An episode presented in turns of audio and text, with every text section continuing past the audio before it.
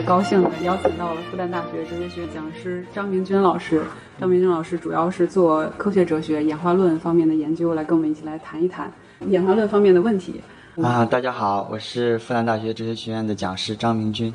我在观察动物的时候，我就想到，人既然是从猴子进化来的，那么为什么我们去动物园看到的猴子，它还是猴子呢？其实要回答这个问题，比如为了方便讨论，我们可以选择跟我们亲缘关系比较近的黑猩猩来作为一个例子。所以现在我们的问题就是，如果人是从黑猩猩进化而来的，那么黑猩猩为什么现在还是黑猩猩呢？没有变成人呢？就是其实这个问题的前提本身就已经错了，就是人并不是由黑猩猩进化而来的，相反，就是人和黑猩猩他们是同一个共同祖先那里演化而来的。我们可以设想一下，就在六百。到八百万年前，生活着我们和黑猩猩的共同祖先，它既不是人类，也不是黑猩猩，而是某种古猿。后来，这种古猿的一个分支演化成了人类，另外一个分支演化出了黑猩猩。所以，严格意义上来讲，人类和黑猩猩不是祖先和后代的关系，而是表兄弟姐妹的关系。就事实上，所有现存的生物和我们都是表兄弟姐妹的关系，只不过和我们的亲缘关系有的比较近，像是黑猩猩；有的比较远，像是细菌。其实细菌也是我们的表兄弟姐妹。我们可以想象，这一棵大树，树的主干长出着非常的非常多的树枝，每一个树枝又长出了更多更小的树枝。那么每一个最小的树枝，其实就都代表着一个现存的物种。那既然黑猩猩跟我们是表兄弟关系，那其实现在这个黑猩猩未来有没有可能演化成人，然后给我们人造成什么样的威胁？就是从逻辑上来讲是有这种可能性的，但是从就是经验 现实的角度是基本上不太可能。因为当我们和黑猩猩从我们的共同祖先那里分成两个不同的演化分支的时候，我们就已经踏上了不同的演化道路，我们面临着不同的环境挑战，然后积累了不同的变异。所以在未来的情况下，想要让黑猩猩变成人类，基本上是不太可能。你可以想想象说，我们从同一个地点出发，向两个两个方向。并且会一直沿着这个不同的方向走下去，我们两个再重新汇合到同一个点的可能性已经是非常小了。有种说法说，人跟动物的区别在于是否能够用工具嘛？这些猩猩好像越来越会用工具。有些纪录片呢就说，这个这个猩猩它都有好几岁的小朋友的这个智商，它能真的能听懂你的一些简单的命令，甚至长句它都能够听懂。这些证据能不能表明，哎，它好像挺聪明的？它是不是就会沿着这个聪明这条路上面接着往前走？它就变得呃非常不同。其实聪明并不是人类特特有的一种性状，很多动物都很聪明。我们我们会不会说人类未来会不会演化成这些动物呢？我们不会这么说。我们所以这个观点还是一种人类中心主义的观点，觉得人类好像是演化了一个模板，所有的生物它都会都会趋向于像像人类一样。但是我们可以也可以说，人类其实也是像其他动物啊，是吧？我们可以说黑猩猩本身就是很聪明的，人类会不会变得像黑猩猩？我们不会这样讲，对不对？黑猩猩它学会使用工具，只是它在自己所处的环境当中演化出来一种有利于它的性状而已。但这种性状并不必然的被归类到人类的某种性状。如果按照达尔文的“物竞天择，适者生存”的这个观点来看，那生存下来的它保留下来这些性状，应该都是很实用的才对。那比如说啊，咱们今天。去动物园看到一些动物，它有一些非常华而不实的性状。那个孔雀，那个大羽毛，它要是来了天敌，它跑跑得慢，老虎追着它咬了，还还不容易逃跑呢。那这个东西它有什么用呢？啊，其实这涉及到另外一种类型的选择，叫做这个性选择。也就是说，当生物的它的配偶对它有一种特别的偏好的时候，那这种偏好会产生一种选择的样。给这个是给这个它的配偶看的，这个对对对对对对。如果他的配偶喜欢这种漂亮的长尾的话，那么有这种长尾的雄性的孔雀就更容易找到伴儿，繁衍后代。那这种理论也是达尔文提出来的吗？达尔文也确实提到过这种理论。它的配偶那有一些那种偏好上的要求，比如有一些鸟类，它就更喜欢这个唱歌唱得好的这个鸟类啊，有一些更喜欢羽毛漂亮的鸟类，甚至有些喜欢那种能用一些美丽的花朵和石和石头搭建出漂亮房子的这种。这这种这种鸟类，所以在这种选择压力之下，另一个性别的鸟类就会演化出一些我们看起来比较夸张的一些性状来吸引它的配偶。那这个性选择的这个偏好又是怎么确定的呢？这其实是当代这个演化生物学中一个非常重要的研究问题，目前也没有一个完全确定的答案。有两种不同的这种学说，一种学说就是认为这种偏好其实就是随机产生的。就是没有什么特别的原因，偶然中产生的这种偏好。还有一种观点认为，这种偏好它其实还是有我们传统的自然选择的基础的。你为什么会偏好长得漂亮、光泽鲜艳的这种鸟类呢？是因为这种的鸟类它更健康，更容易生存下去。所以在这两种观点，目前还是处在一个争论当中，并没有一个确定的答案。这一系列的这种说法有没有实证的这个证据能够证明，还是说这只是一种假说？它有很多这种经验性的证据来来表明，一部分是像化石上的一些证据，我们会在不同的这个物种类型之间会找到一些过渡性的类型，我们可以看到这种逐渐演化的痕迹。另外，在我们的当今的现实生活中，可以通过实验的方式来去研究生物的演化，并且把这种经验上的数据结果和我们的预测相相比较。有已经有很多很多这样的这这种经验性的证据来支持。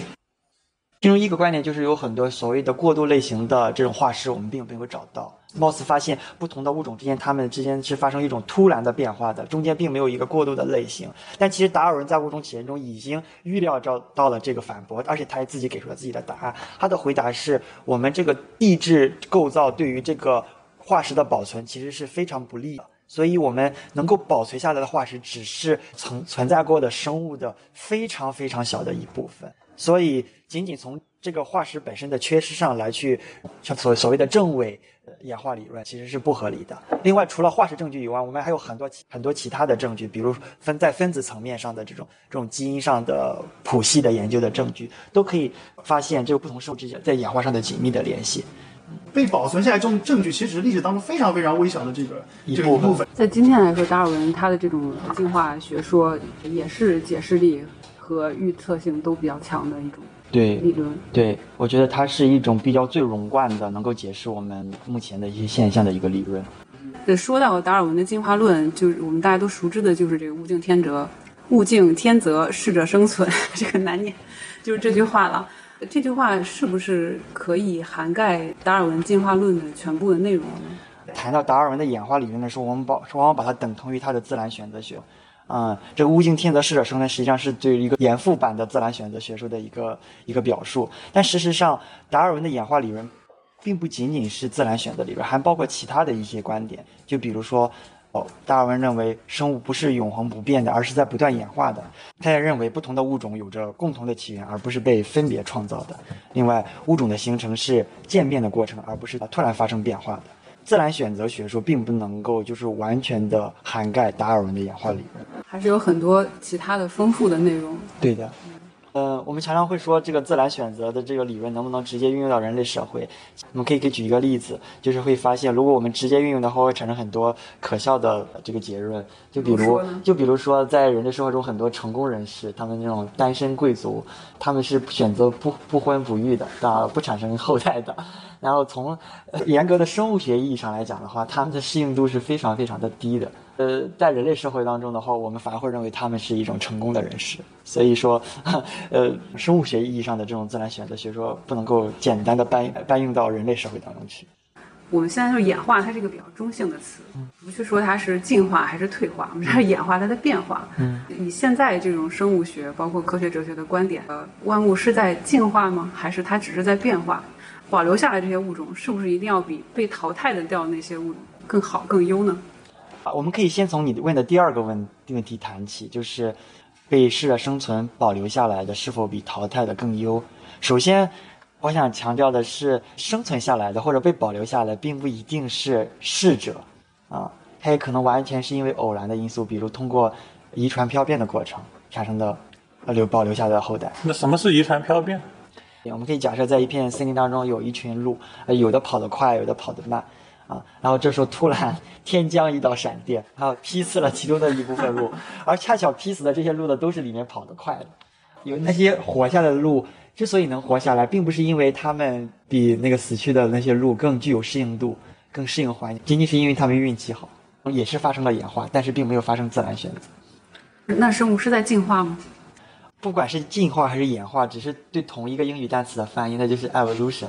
只是不同的翻译反映出来了翻译者对这个这个概念的不同的态度。所谓的进化就是进步的变化，它有一个很强的这个价值判断在里面，而演化是一个比较中性的词汇。目前我国主流的翻译还是在于是是进化这个词，这是很多这个历史性的因素。但是从目前主流的生物学界的观点来说，生物其实是更多的是认为是在演化当中的，它并不是朝着一个某种确定的进步的方向来来变化着。我们可以设想这么一个例子，在一片森林当中生活着一群飞蛾，因为工业环境的污染，导致森林中的树木的树皮被熏黑了。那么在这种情况下，深颜色的飞蛾是更容易通过伪装来躲避天敌的，它可以更好的是活下去，并且产生可育的后代。但是我们可以设想，这个时候环境突然环境改善了，啊，树木的树皮又变白了。那么在这种情况下，是这些经过上一轮自然选择所留下来的深颜色的飞蛾，反而更容易被天敌所发现。所以从这个例子，我们可以看出，某些个体它所具有的优势，一定是在某种具体的环境条件下，我来去评价的。所以这种优势它并不是一种永恒不变的，呃，本质上的优势，它永远是一种依据环境而确定的这种相对的优势。所以从这种意义上来说，虽然生物在不断的演化。但是我们并不能说它的演化相比于以前的呃这个阶段是从绝对意义上的进步，所以它跟环境有也很密切的关系，同时还有很多这种偶然性的因素会导致它这种遗传发生突然的变化。嗯，进化呢似乎是预设了一个有一个方向在里面，而演化呢似乎是更偶然的，没有方向。那么就是说，在演化或者在进化的过程中呢，是不是存在一个造物主，存在一个最高的旨意，来决定一个个呃正在发生的具体生物的这个演化或者是进化的走向一个一个确定的方向？其实这是就是生物的演化理论所反对的一个一个重要的观点，因为在那个生物演化论之前很长一段时间，我们都是被这个呃神创论来决定的，但是达尔文提出，其实。生物的复杂性和它的功能性，完全可以通过自然化的方法来得到解释。就比如说，呃，我们复杂的这个眼睛的结构是如何产生的？我们其实刚开始可能可能我们只有一个非常简单的一个结构，只是一能只有基本的感光的功能。但是如果这个感光的功能可以给生物提供某些。生存的优势的话，它就会被保留并且选择下来，传递给自己的后代。那么，经过一轮一轮的不不停的变异、选择、繁衍、变异、选择、繁衍，那么经过数千万代的这种变化之后，啊，我们现在的眼睛这样复杂而精密的结构，而这个过程完全不需要。依托一个最高的旨意或者一个最终的目的。说到这个演化论啊，有一个书我特别的感兴趣，就是比较自私的基因。嗯，这个道金斯呃他提出的一个理论，这个给我的一个震撼在于，之前我们讨论到生物的演化涉及到人的时候，一般是以人为中心。呃，但是这个书呢提出它是以一个基因为中心，那人呢反而就是这个基因存续过程里面好像是激进的工具一样。就这个观点给给我的感觉非常新鲜。所以我也是特别的好奇，因为我们也不做科学哲学，有点标新立异的观点，在我看来，好像是一个很网红的说法。在你们的专业里面是怎么来看待他提出的这个理论？嗯，我觉得我们在看待道金斯的观点的时候，要避免两种倾向：一种是要把道金斯的观点奉为终极的真理；另一种观点是把道金斯的观点当做是一种耸耸人听闻的吸引人。眼球的一种网红的荒谬的观点。其实道金斯他的最根本的观点是说，基因是自然选择最基本的单位，所以它是一种偏向于基因中心主义的这种生物学理论。但是在当代的演化生物学中，更主流的观点是，自然选择它是发生在多个层次上的，不只有不仅有基因的层次，在个体的层次、群体的层次，都会发生选择，而且这些。不同的层次上的选择，它有些时候甚至是会发生张力的，所以他们并不能够完全的被还原到对基因的选择。道金斯对于基因选择的讨论，当然捕捉到了某一部分真实的情况，但是它并不是这个故事的全部。但它同时确实是一个非常有建树。对对，他所提出的基因选择的这个观点，它其实也是一种严肃的学术观点。呃，如果我们回到当下来看，今天我们知道这个病毒它不停的在变异，那么我们从生物演化的角度来看呢？怎么来看这个病毒的变异呢？我我好奇这个病毒它变异有没有方向？就是好像是有的病毒会越变越强，还是越变越弱？对我，因为我们目前来看，好像我们有有一种嗯这种感受，好像是病毒的这个独立，它的传染力是越来越强了，对不对？但实际上，我们可以设想上，如果在一个生物个体当中有一群病毒，它们为了自己的繁殖，就会更大程度上的利用这个这个个体，然后不断的繁衍。夺取这个这个宿主的一些资源，但是如果它的独立不断的增长下去的话，就会导致个体的死亡。那么从长远来看，其实对它是不利的，对？所以在这种情况下，存在是其中两种选择方向上的张力，一种是选择那些独立非常强，可以在短时间内快速繁殖那种病毒，还有一种是选择那种独立没有那么强，但是在更长远的这个这个时间内，可以更大程度上利用自己宿主的那种病毒。那么这两种呃选择其实是存在着一种张力的，所以到最终他们会形成一种某种平衡，而不是朝着某某种方向不断的变强。就是物种的演化呀，没有一个最终的目的，或者也很难找出来一个最终的旨意，说人或者物以后会变演变成什么样子。今天我们讨论研究这个演化论，还有什么意义呢？研究演化论对我们理解呃自身与世界上其他生物之间的联系，以及帮助我们应对当今社会中存在的各种挑战，实际上是非非常有帮助的。比如说我们疫苗的设计啊，我们呃对于入侵物种的应对。还有对于一些呃新型药物的开发，都依赖于我们对于演化理论的这种理解，以及对于演化现象的研究。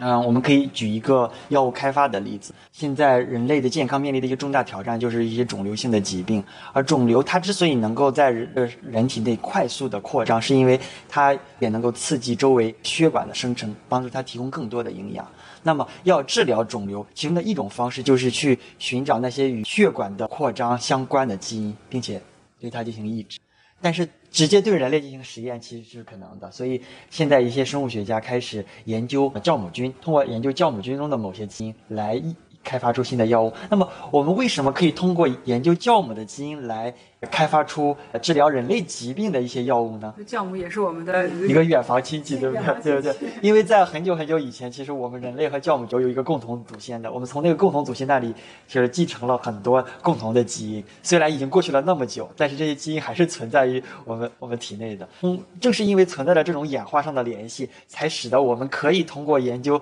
酵母菌这这种看似比较简单的生物。来帮助我们治疗人类的疾病。那张老师研究演化论的这个过程里面，哪一点感觉印象深刻、有所触动呢？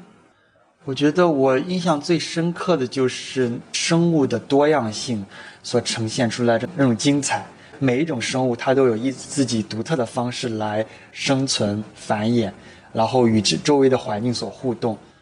而且每一种生物看似多么的简单，其实都承载了几百万年甚至上亿年的演化的历史。失去它们其中的任何一种，对我们来说都是一一个巨大的损失。谈到这里，我我其实想给大家念一段达尔文的《物种起源》最后一段的一部分内容，我觉得它比较贴合我刚才提到的这个主题。就在《物种起源》的最后一段，达尔文写道：“凝视纷繁的河岸，覆盖着形形色色茂盛的植物。”灌木枝头，鸟儿鸣转，各种昆虫飞来飞去，蠕虫爬过湿润的土地。富有沉思，这些精心营造的类型彼此之间是多么的不同，而又以如此复杂的方式相互依存着。无数最美丽与最奇异的类型，既是从如此简单的开端演化而来，并且依然在演化之中。生命如是之观。